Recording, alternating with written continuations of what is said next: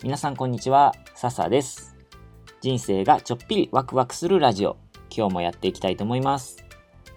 えっと、今日はですね、いつもは僕、海外に関する話とか、協力隊に行ってた時のパプアニューギニアの話とかを中心にいろいろとお話ししているんですけど、今日はちょっとテーマが違います。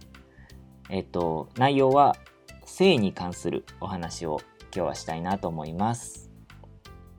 でもまあ、あの、性に関する話って言っても、なんかそんなにガチのエッチな話とかじゃなくて、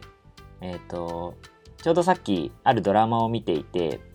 あ、この内容すごく面白いなって思ったものがあって、それと、まあ、自分の昔あのしてしまった恥ずかしい経験っていうのも絡めながら、えっ、ー、と、一つお話ができたらいいなと思っています。はい。ワクワクする感じじゃないですね。だから、あの結構真面目な感じです。僕ももともと先生をやっていたこともあってうんなんというか教育に絡めた内容になってます。是非最後まで聞いてみてください。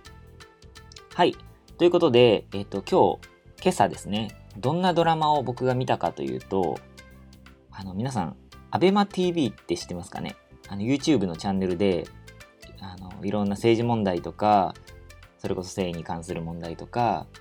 障害に関する問題とか、まあ、いろんな社会問題であのテレビではなかなか取り上げられにくいような内容をあのいろいろと、うん、お話ししているような番組なんですけどもそこでそのチャンネルがドラマを出していてそれが性感染症に関するドラマだったんですね。内容をまあざっくり説明するとある女子高生の女の子があのその子いろんな男性と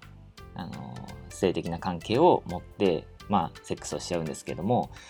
でもその女の子の言い分としては本当にその人のこと好きなんだからその、ね、セックスして何が悪いの？っていうことを言うんですけどある日その一人の男性から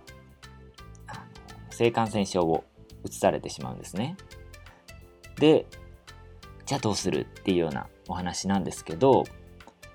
こういう内容って中学生とか高校生とか絶対知っといた方がいいじゃないですか。保健所に行けばタダでエイズの検査ができるよとか、なかなか知らないですよね。学校の勉強で触れるかもしれないけど、先生もなんかこれは先生、日本の先生がそうなのか、世界中そうなのかよくわからないんですけど、先生も保険の授業でそういうことってなんか伝えにくいんですよね。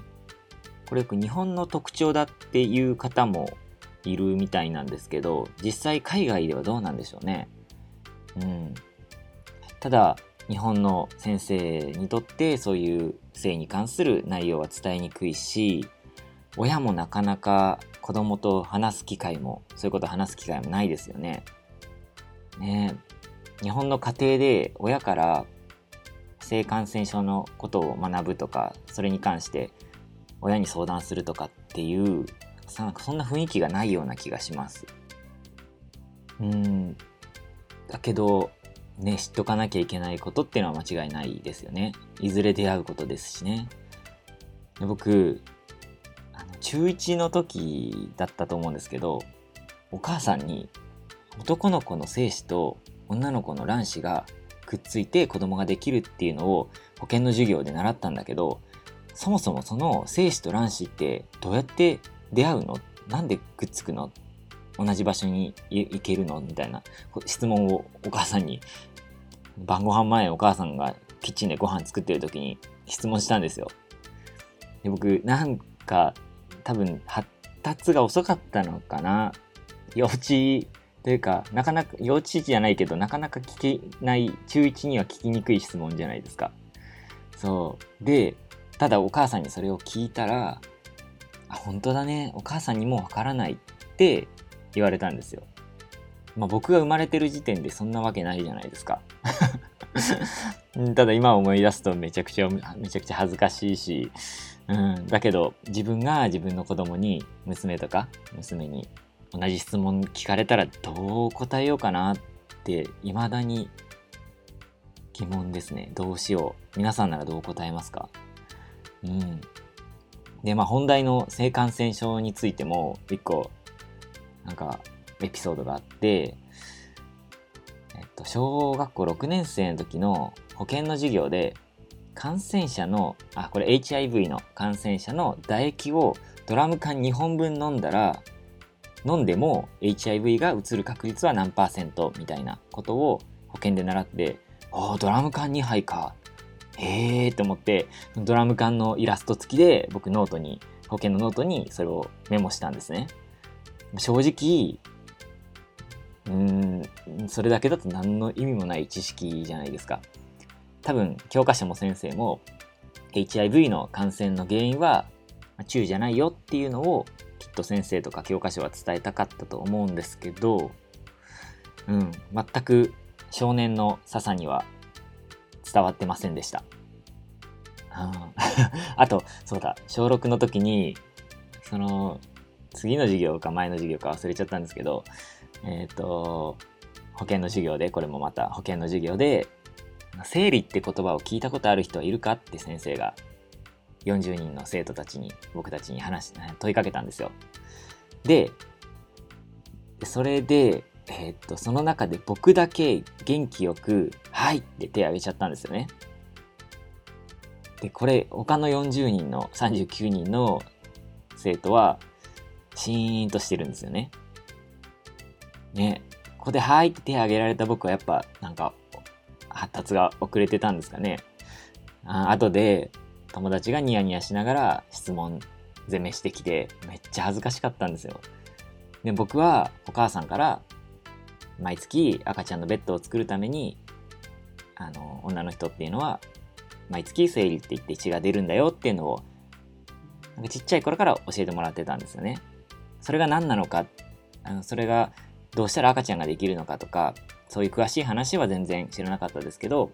でもまあ血が出てでそれが赤ちゃんのベッドを作るためにことにつながってるよっていう話は聞かされていてあそうなんだって思って僕はそれをみんなに共有したくてはいって手を挙げちゃったんですけどあの6年2組のクラス全員へのあの時の恨みは未だに頭の中に残ってます。凄まじいです。もうで絶対女子20人いたんで知ってるやついたやろって習ってか習ってるやろ生理始まってるやつもいたやろみたいな、はあ、今思うとそんなことを感じます。はい。で、まあ何が言いたいのかというと、自分も先生を教えて、とか、まあ、将来、親として、で、大人として、やっぱこれは伝えにくい内容であることは間違いないんですけども、これをうまく僕も伝える、伝えられるように、子供、自分の子供とか生徒に、えっ、ー、と、ちっちゃい頃からそういう話を分かりやすく伝えたりだとか、そういうことが言えるような関係づくりっていうのはしっかりしなきゃならないのはならないんですけど、でもやっぱり、ね、どこか苦手意識もあるし、苦手な人たちも多いと思うし、しかもね。なので、うん、こういうドラマで、うん、あのー、わかりやすく、で、子供が、中高生が興味を持てるような内容で、こうやって伝えてくれるのは、すごくありがたいなって思いました。うん。あの、学校の先生も困ったら、これ使えたらいい。このドラマ ?YouTube、YouTube 見せていいかわかんないですけど、こういうの使ったらいいなと思うんですよね。で、ちょっと内容が生々しいシーンとかもあるので、批判もあるのかもしれないですけど、